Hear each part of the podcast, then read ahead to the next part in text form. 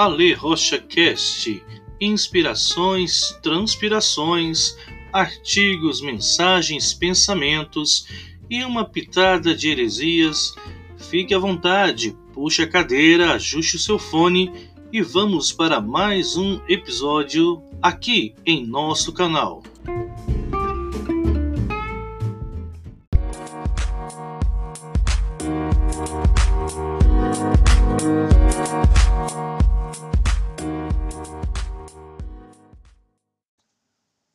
Olá, graça e paz, aqui é o pastor Ale Rocha.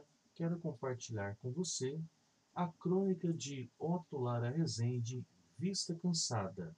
Veja que interessante. Diz assim: Acho que foi Hemingway quem disse que olhava cada coisa à sua volta como se a visse pela última vez. Pela última ou pela primeira vez? Pela primeira vez foi outro escritor quem disse. Essa ideia de olhar pela última vez tem algo de deprimente. Olhar de despedida, de quem não crê que a vida continua, não admira que Hemingway tenha acabado como acabou. Se eu morrer, morre comigo um certo modo de ver, disse o poeta. Um poeta é só isso, um certo modo de ver.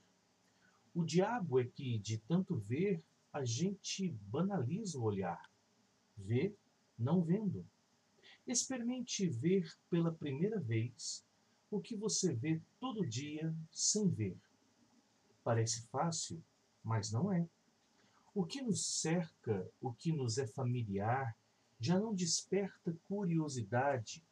O campo visual da nossa rotina é como um vazio você sai todo dia, por exemplo, pela mesma porta.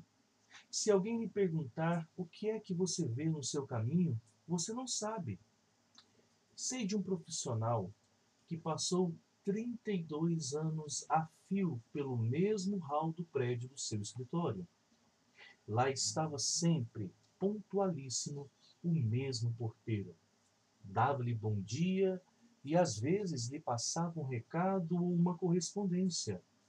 Um dia, o porteiro cometeu a descortesia de falecer. Como era ele? Sua cara, sua voz, como se vestia? Não fazia a mínima ideia. Em 32 anos, nunca o viu. Para ser notado, o porteiro teve que morrer se um dia no seu lugar estivesse uma girafa cumprindo o rito, pode ser também que ninguém desse por sua ausência. O hábito suja os olhos e lhes baixa a voltagem, mas há sempre o que ver: gente, coisas, bichos. E vemos? Não, não vemos. Uma criança vê o que o adulto não vê tem olhos atentos e limpos para o espetáculo do mundo.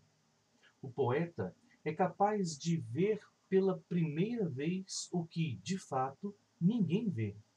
Há pai que nunca viu o próprio filho, marido que nunca viu a própria mulher.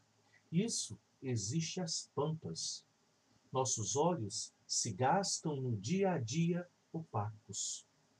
É por aí que se instala no coração o monstro da indiferença.